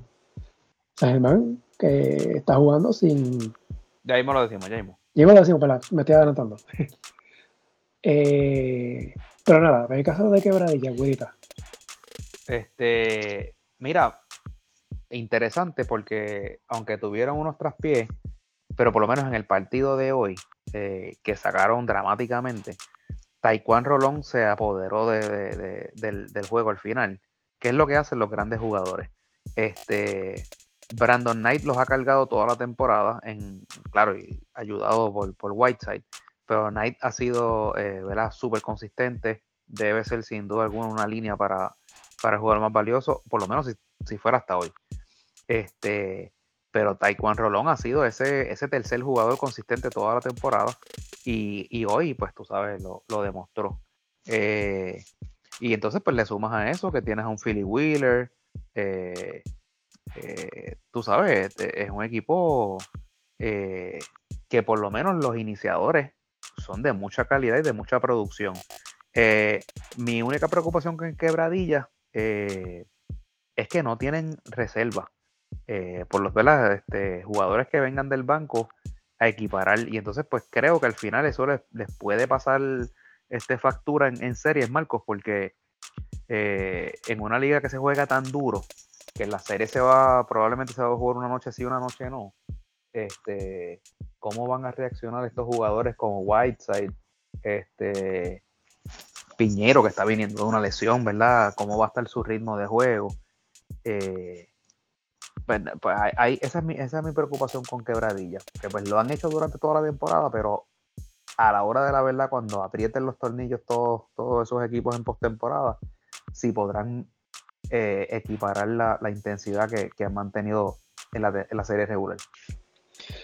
Las opciones campeones de quebradillas radican en que tengan a Whiteside y a Knight. Tiene que ser los dos. Tiene que ser exacto, tienen que ser esos dos. si ocurre algo, ¿verdad? Esperemos que no pase. Este, con uno de ellos te complica la cosa. Y ya lo, hemos visto, la, cuando uno de ellos está ausente. Bueno, eh, te, voy a, te voy a tirar la línea de, de Jordan Crawford. 20 minutos, 0 puntos de 5-0 de campo, 4 asistencias, un turnover. Esa, esa es la línea de, del muchachito que trajeron. Creo que anotó 6 en otro juego de, antes San Germán. Sí, oye, este, y es injusto, ¿verdad? Venir a, tratar de, equiparar lo que ha hecho en la temporada este Brandon Knight. Eso también hay que ser justo con eso. Eh, ¿Cuándo fue? Checar cuándo fue el juego con San Germán. Eso fue el, el 26. Bueno, pero la lesión de, de Knight fue el 24. Eso fue el, el miércoles, ¿no? 24. El 24 fue el miércoles, sí. Ya para esa fecha, pues, Norris Cole ya había salido de Ponce, ¿verdad? Sí. Yo no sé, hubiese sido una, buena opción, no sé, para en lo que llega Knight. Digo, hubiese, sido, hubiese, sido, hubiese sido, imagínate, un reemplazo por lo menos probado. Exacto. Exacto. Porque, ojo, Quebradilla sí, tiene más récord de la liga 19-8 y ya clasificó la postemporada con esa victoria en Manatí. Pero lo que tiene es juego y medio, juego y medio de ventaja sobre San Germán. Y se enfrentan esta semana otra vez. Así que. Ojo. Mucho, mucho ojo con eso. Ojo, que San Germán se puede colar ahí en la primera posición. Y llegar segundo en ese grupo mm. pudiera significar un cruce con Bayamón en semifinal. Oh. Y, ya hay mucha gente que tiene esa final ya seteada a Bayamón quebradilla. Empezando por uno por ahí, ¿verdad, güerita? Muchacho. Mira, que, me cayeron arriba rápido. Ay. El otro dos juegos de quebradilla son ante Mayagüez, que ya lo mencionamos cuando hablamos de los indios. Entonces, ¿algo más de los piratas, güerita? Este. No, básicamente no. Básicamente eso fue así. El número 2, San Germán. Los Atléticos subieron en el ranking 2 y 0 la pasada semana. Ya hablamos de la victoria que tuvieron en Mayagüez y la victoria ante Quebradillas. Los Atléticos eh, están cayendo en ritmo. Claro, le faltan piezas. Falta Moni Rodríguez, Pelacoco, Jorge Bryan, que son piezas importantes porque son parte de la rotación. Pero ha habido otros jugadores que, le han dado la oportunidad y están, y están aportando eh, a la causa. Y el equipo está jugando muy bien. Esa victoria que tuvieron en Mayagüez la pasada semana, que la estábamos viendo mientras estábamos grabando, eso, fue bien importante y eso de, verdad que levanta mucho el ánimo para cualquier equipo, porque estaban perdiendo por 15 puntos, faltando 7, 8 minutos de juego. Así que, y luego se ganan la quebradilla de manera convincente, aunque no estuviera Knight caramba, eh, San Germán tenía afuera tres jugadores de rotación importantes. Claro. Así que no, ahí yo no, no, no, no, veo excusa. Este, San Germán esta semana tiene juego ante Arecibo, ante Ponce, allá en la Arquelio, visita Quebradilla, visita Fajardo. Así que ese juego, ¿verdad? Ante Quebradilla, el más importante de esta semana. Eh, los Atléticos siguen rompiendo el libreto. A pesar de que, de que están, de que le faltan piezas importantísimas. San Germán no le ha bajado la intensidad. Este, y ese juego de, de Mayagüez, este, básicamente define lo que ha sido el equipo de los Atléticos esta temporada. O sea, eh, no se quitan, no se rinden. perdían de 8 menos de un minuto. Y le dieron la vuelta al juego, empataron y, y el, y en el tiempo extra le pasaron el rolo a Mayagüez. Este, así que, y con esa ventaja de, cancha local, por eso es que ellos este, tienen que seguir empujando hasta el final a ver si logran finalmente ¿verdad? sobrepasar a los piratas para ver si entonces son los, los, líderes absolutos del torneo y que todas las series comiencen en su casa. Este, sin duda alguna, eh, eh, eso sería la gran diferencia para que ese equipo este año pues definitivamente pueda alzarse con, con, el cetro. Yo creo que esa sería la gran diferencia, porque el equipo lo tiene. Mencionaste lo de la cancha local. Eh, San Germán tiene el segundo mejor récord como local de la liga ahora mismo, con 10 y 2, solo superado por Quebradillas que tiene 13 y 2. Este, Arecibo tiene 11 y 4, Bayamón 11 y 5, Guaynabo 10 y 3 eh, como local. Así que sí, San Germán es difícil ganárselo allá en el Coliseo del Kelly. sí, si tiene esa ventaja de cancha local, el equipo pudiera estar nuevamente llegando lejos en la postemporada. Eh, ¿Algo más de San Germán? Este. No, yo, creo que. Yo lo veo muy bien. yo, yo veo a San Germán bien sólido, bien sólido, entrando a la postemporada con mucho, con mucha fuerza. Y básicamente el mismo núcleo del año pasado, ¿verdad? Eh, excepto Onsi Branch.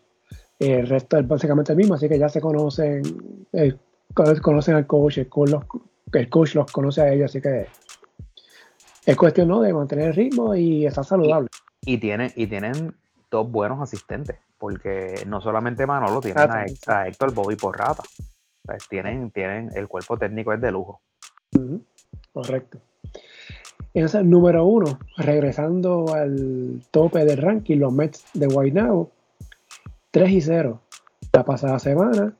La victoria que ya hablamos ante Mayagüez en tiempo extra, ante Santurce, en Bayamón, una sólida semana para los, los Mets de Marcus Cousins en los tres juegos. Promedio de 26.7 puntos, 9.3 rebotes, 5.3 asistencia. Ya mencionamos que Guaynabo sale de Tim Suárez. Eh, reactivaron a, a Mitch Creek. Así que vamos a ver cómo funciona esa dupla de Creek y, Cousins. Eh, jugando sin Gary Brown, cuatro victorias consecutivas. Sin Gary Brown, sin Jonathan Hahn y sin Onsi Branch. Los tres están lesionados. Los Mets, güerita. Sí, este, interesante. Eh, ha hecho un trabajo excepcional el muchachito de apellido Mauras. Este, sí, reparte bien el juego. Es una lailla en defensa.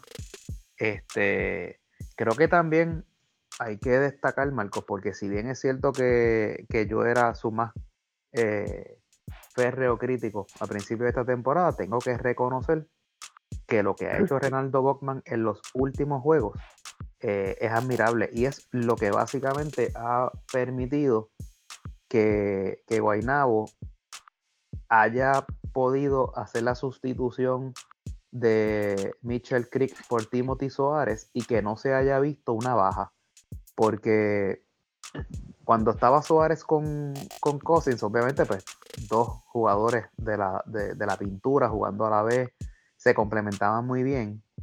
Y ahora, pues, obviamente, pues, eh, al salir de Suárez y entrar a, a, Crick, son jugadores de posiciones distintas. Crick es un small forward que, pues, que, que, anota mucho, y, pero no, no se envuelve mucho en, rebotes. Eh, y no es el mejor defensor del mundo pero cuando Cousins necesita un descanso, entra Volkman y, y Volkman está fajado eh, en los rebotes, en defensa, eh, siempre hace sus puntitos. Así que, pues yo creo que esa ha sido una de las claves para que Guainabo no haya bajado la intensidad. Y, y las victorias han sido este, impresionantes. Este, porque pues la, de Mayagüez, pues uno puede decir, pues, pero es que era Mayagüez, pero sí, pero estaban perdiendo. Y, vinieron de atrás, empataron el juego y lo sacaron en, tiempo extra. La victoria ante, Guayna, ante Santurce, Santurce venía con buen ritmo. Y, en ese juego, Guaynabo estuvo al frente todo el juego. O sea, todo, todo, todo el partido, lo más que que Santurce se llegó a pegar fueron tres puntos y ahí otra vez Coenabo volvió a despegar. Eh, y la más impresionante de todas, es la de, la de Bayamón. Es que de hecho en, ese juego Guainabo estaba perdiendo. No es hasta el cuarto, eh, cuarto parcial que es que, que logran remontar y, entonces pues no, no, volvieron a mirar atrás.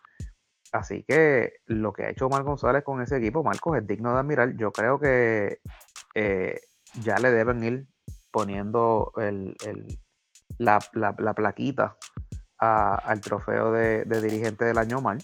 No veo otro que esté cerca. Este, salvo que Wilhelm gane todos los juegos que quedan y, clasifique a su equipo, ¿verdad? Este, y, como quiera, no, no, no, lo veo. Así que impresionante lo que ha hecho Wayne Now. Un equipo que estuvo, Marco, 1 y 8. 1 y 8. Llegó hasta el último en la tabla de, posiciones.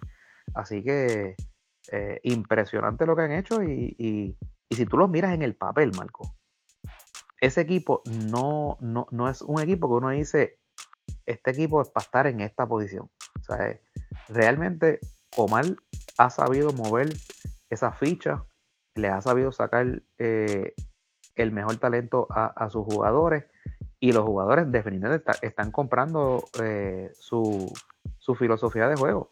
El mismo de Marcos Cousins, que muchos pudiéramos haber pensado, pues que eso es lo que viene para acá de vacaciones, tú sabes, pues va a ver qué, hace. Y, se ve comprometido, eh, fajado, este, obviamente, protagonismo, ¿verdad? Le, gusta ser protagonista, obvio, pero, pero aparte de eso, se, ve, comprometido. Este, así que pues, vamos a ver. Eh, tienes una semana este, interesante. Ya mismo tú vas a decir los juegos, pero pues dos de ellos son ante Bayamón. Sí, y los dos en Guaynabo. Ya lo, lo mencionamos. Eh, y eso, bien interesante. Eh, si Guaynabo llega a ganar, esos dos juegos, calla, bueno. y pensando ya en, en postemporada. El otro juego visitan a Fajardo, que es el, el calendario para Guaynabo en la undécima semana. Así que ese fue el ranking de esta semana. Este, ¿algo más que quieras agregarle del ranking? No, del ranking del ranking no. Creo que tú tienes unos temas eh, que querías comentar.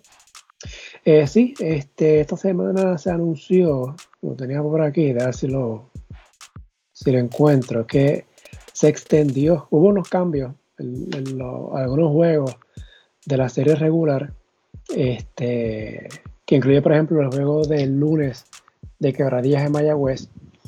Originalmente ese juego era en abril, la última semana, pero para esa fecha eran las justas de la LAI. Sí, parece que la LAI puso a última hora este eh, juego, el mismo día que el juego en Oye, bueno, siempre, es que es increíble.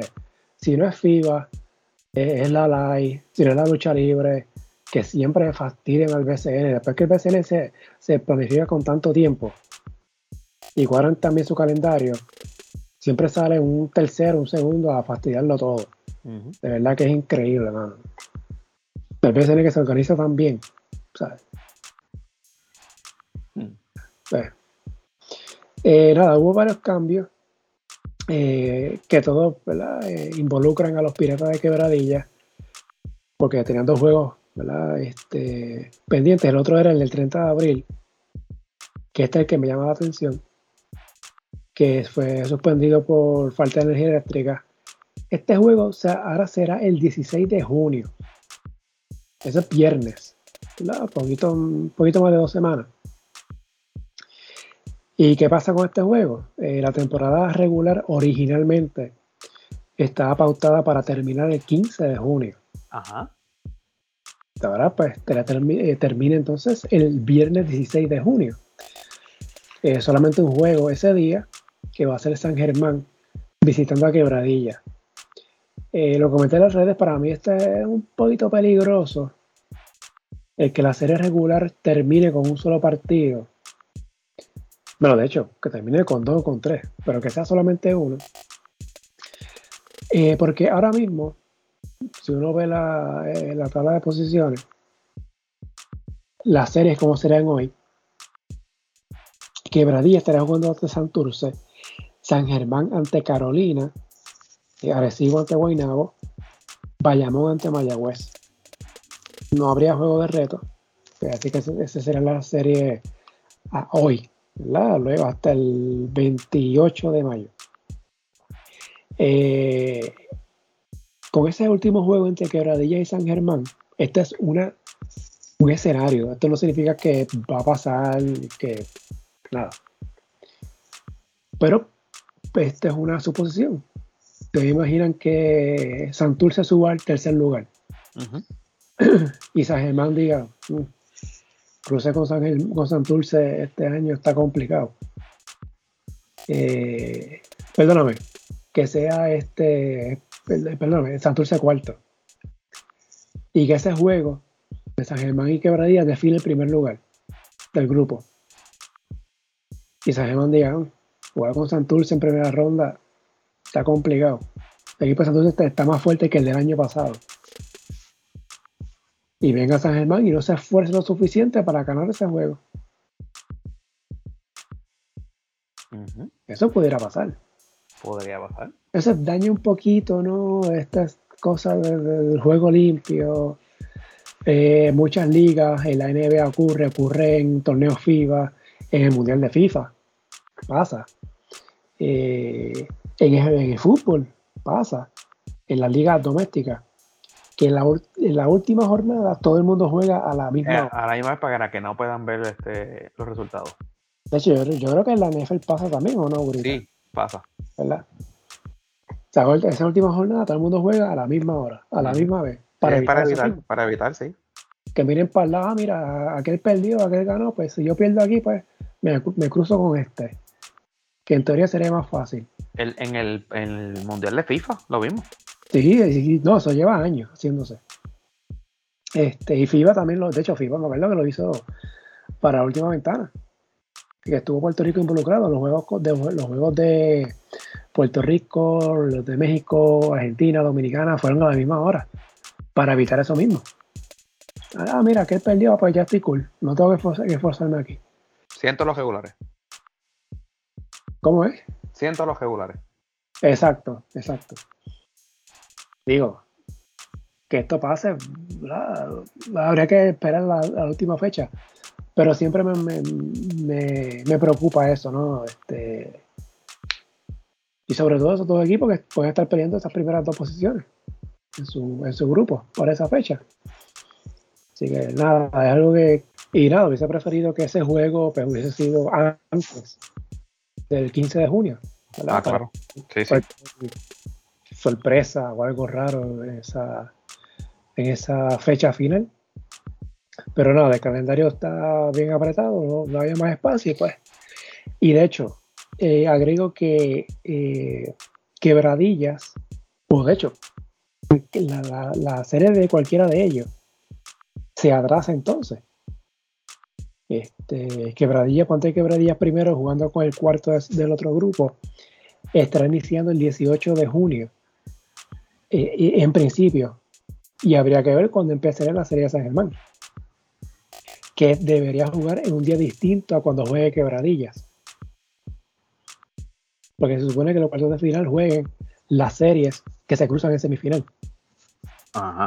Así que pues plantea un escenario este pudiera alterar más bien eh, cómo se cómo empieza la postemporada y hay que tener en cuenta lo del mundial. O sea, ahora mismo, si la postemporada inicia el 17 de junio, estamos hablando que el, y las series se extienden a siete juegos, el día más tarde que pudiera terminar la final sería el 28 de julio. Y eso es jugando un día así, un día no. Pero hasta agrego otra cosa, güerita. Y si un Macao reta Ah, exacto, hay un juego adicional. Pero sabes que ese juego de Humacao no puede ser el viernes 16 de junio. Explícanos por qué. Humacao juega el 14 de junio en Mayagüez y el 15 de junio recibe a Fajardo. Sí, que no lo puede poner tres noches seguidas. No, tú no puedes poner a Humacao tres días corridos a jugar. Bueno, no deben. No, pero es que pues, no. no, pero es que Humacao tiene refuerzo. Ya, me lo imagino. No, pero ese equipo es joven, tiene, tiene piernas. De hecho, Humacao esta semana juega el lunes, el lunes 12 en Bayamón, el martes está libre, juega miércoles y jueves. O sea, tiene tres juegos en cuatro días esa semana. Entonces, si hubiese un juego de reto, ese juego de reto tendría que hacer el sábado 17. ¿verdad? Posiblemente ante Mayagüez. Posiblemente. Sí. sí. Pero entonces atrasa aún más el inicio. Ese, ese rival de, de eh, Humacao sería en principio quebradilla. Porque es el primero de, del grupo A. Y si, esa, y si ese juego es el 17 de junio, pues ese cuarto de final ante Quebradillas iniciaría el 19 de junio, lunes 19. O sea que se atrasa aún más el inicio de esa serie. Así que pues pone la cosa complicada en ese escenario. Bueno. Y de hecho, están, apretados de por sí. Te soy honesto.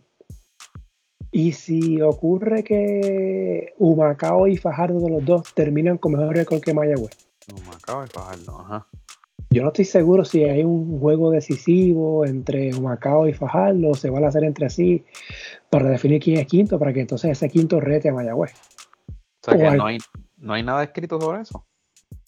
Tengo que, a mí me entregaron un reglamento del año pasado que sí que recuerdo que explicaba que si había empate en el cuarto lugar, no jugaban podían jugar un juego decisivo si no había un reto. Que eso fue lo que pasó entre Guaynabo, Carolina y Mayagüez el año pasado. Si recuerdan, Guaynabo y Carolina terminaron empate, 14 y 18. Pero Mayagüez terminó con mejor récord que los dos. No hubo un juego de desempate entre Guaynabo y Carolina, eso se definió por la serie entre sí. Por eso fue que Carolina fue cuarto, Mayagüez hace el quinto, pues retuvo a Carolina y Guaynabo se eliminó. Este, esa parte sí. Pero en el caso de Humacao y Fajardo, que Humacao está quinto, Fajardo sexto, si terminaran empate y los dos con mejor récord que Mayagüez, pues no sé si hubiese un juego decisivo entre Humacao y Fajardo, entonces el que gane pues resta Mayagüez. Esa parte no estoy claro tendría que verificar el, el reglamento ese que me dieron el año pasado, a menos que hubiese un cambio para este año, que no sabemos. Que es posible. Que es posible, a mejor se lo inventan ahí última hora. Pero nada, lo que hemos venido hablando desde el saque, del apretado del calendario, los compromisos de la selección. Y sé, este, tú sumas también, ¿verdad? Que lo vamos ahorita, el caso, por ejemplo, de Capos de Humacao que básicamente sembraron ese equipo para San Salvador. Y si Humacao se cuela en la postemporada. Sí. es una posibilidad real ahora mismo. Exacto, es posible, es posible. Y por ejemplo, tal vez un. Andújar que estaba en Fajardo. Ahora está en Santurce, ya de por sí está descartado. ya estaba, estaba descartado, pero ahora, está más descartado todavía. este. ¿Sabes? Pero nada, hay que ver qué pasa, cómo, cómo ocurre, cómo corren estas dos semanas y media, básicamente, que quedan de temporada regular. Y si hay retorno, tenemos que estar pendientes entonces, a ver cómo corre la, los próximos días. Y nada, ahora mismo oficialmente Quebradilla está clasificado, no hay nadie eliminado. Todos los demás tienen opción de clasificar, ¿verdad? Haciendo referencia básicamente ¿no? a esos equipos como Manatí, Ponce, Humacao, Fajardo, matemáticamente todos tienen opción todavía de clasificar a la postemporada. Así esta semana San Germán, Bayamón pudieran estar clasificando. Eh, sí, si pudieran, estar, pudieran unirse a la a Quebradilla como son primeros clasificados a la postemporada. Y hay algo más curita que se nos quede. Este, no, yo creo que lo cubrimos todo. Déjame ver. Eh, ya hablamos de lo de Arecibo. Sí, yo creo que ahí no se nos queda nada. Así que nada, este, eso es lo que tenemos para esta semana. Y pendiente a las redes para que sepan cuándo sale el próximo episodio. Ya la próxima semana uno está grabando el lunes. Así que volvemos a horario regular. A la programación regular. Sí, lo que pasa es que Gurita tiene un compromiso bien importante el lunes, que no quiere perderse el séptimo juego de la serie de Boston y Miami. Tú sabes que yo no veo NBA. BSN es mejor que NBA cualquier día del año. Ay, Dios mío. Pero eso, eso no hay ni duda. Mañana hay un juegazo en el Mets Pavilion. Ah, pues. Que de hecho, Guri- Marco, siempre será el Ah. Mets Pavilion. Quijote Morales. No, no, no. El Mets Pavilion. Ese es un nombre mítico. Bueno. Nada, mientras todo Puerto Rico va a estar pendiente al juego de Miami y Boston, Gurita va a estar allá en Guaynabo pendiente a los Mets y los Paqueros. Pero sabes que va a estar la cancha llena. Porque tú sabes que de Bayamón llena esa cancha. Sí. Hay que llegar a las Ve. 7 de la noche ahí para conseguir asiento. La cancha llena, pero todo el mundo pendiente del teléfono de juego de Miami y Boston. No, no creas. No creas, no creas. Ay, eh. Por Pero lo menos, ¿tú- ¿cuál tú vas a ver? lo que pasa es que yo no tengo cable. Ajá. Así que dependo de lo que se conoce el TNT Overtime, que es lo que dan en la aplicación o en la página web de NBA, Mm. que son tiros de cámara. Este, no es la transmisión en sí, son, es el tiro de cámara de arriba del canasto y te dan el juego sin narración. O sea, te dan con el sonido ambiente. Pues, te- para que no te pierdas, para que no hagas eso, pues te pones a ver el juego de BCN. No, puedo tener el juego del BCN en el televisor y el de NBA en la computadora. No, ok. Sí, estoy pendiente. Porque sin, hecho, sin- pues, ah, sin- sin duda alguna va a ser un, por lo menos en el papel, un buen juego. no, el de Boston en Miami, sin duda. No, el de. Ah, ok, el ah, Guaynabo y- no, ah, ok. claro. Este, hay cuatro juegos en BCN el lunes, de verdad que Cuatro juegos el BCN el lunes. un lunes. Digo, pero es un día, el lunes feriado. fíjate. Digo que Ah, no bueno, se trabaja. Pero pues, Tenemos mañana, lunes 29, o sea, para cuando estén escuchando que sale esto, que es lunes 29 de mayo, tenemos que Arecibo visita a San Germán, juegazo. Manatí visita a Ponce. Bayamón visita a Guaynabo y Quebradillas visita a Mayagüez, juego de, de importancia para Mayagüez. sí. Cuatro juegos en un día feriado. Y ese de Manatí Ponce, básicamente el que pierda se, se, se hunde más todavía. Sobre Sí. todo Ponce. Y en el caso de que mañana que dice que es un día feriado, era el día idóneo para hacer el famoso double header. Un juego a las 6, un juego a las 8 por televisión donde pudiste haber vendido muchos anuncios. Pero no hay visión, no hay visión. También.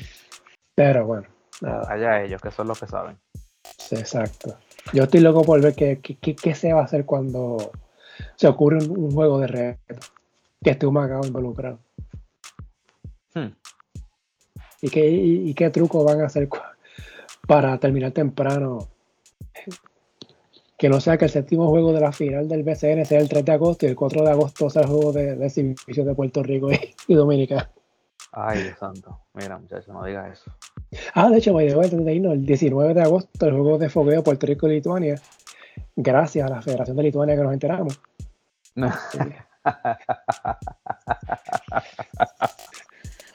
ay, ay, ay. Ay, Con razón, con razón yo no me había enterado.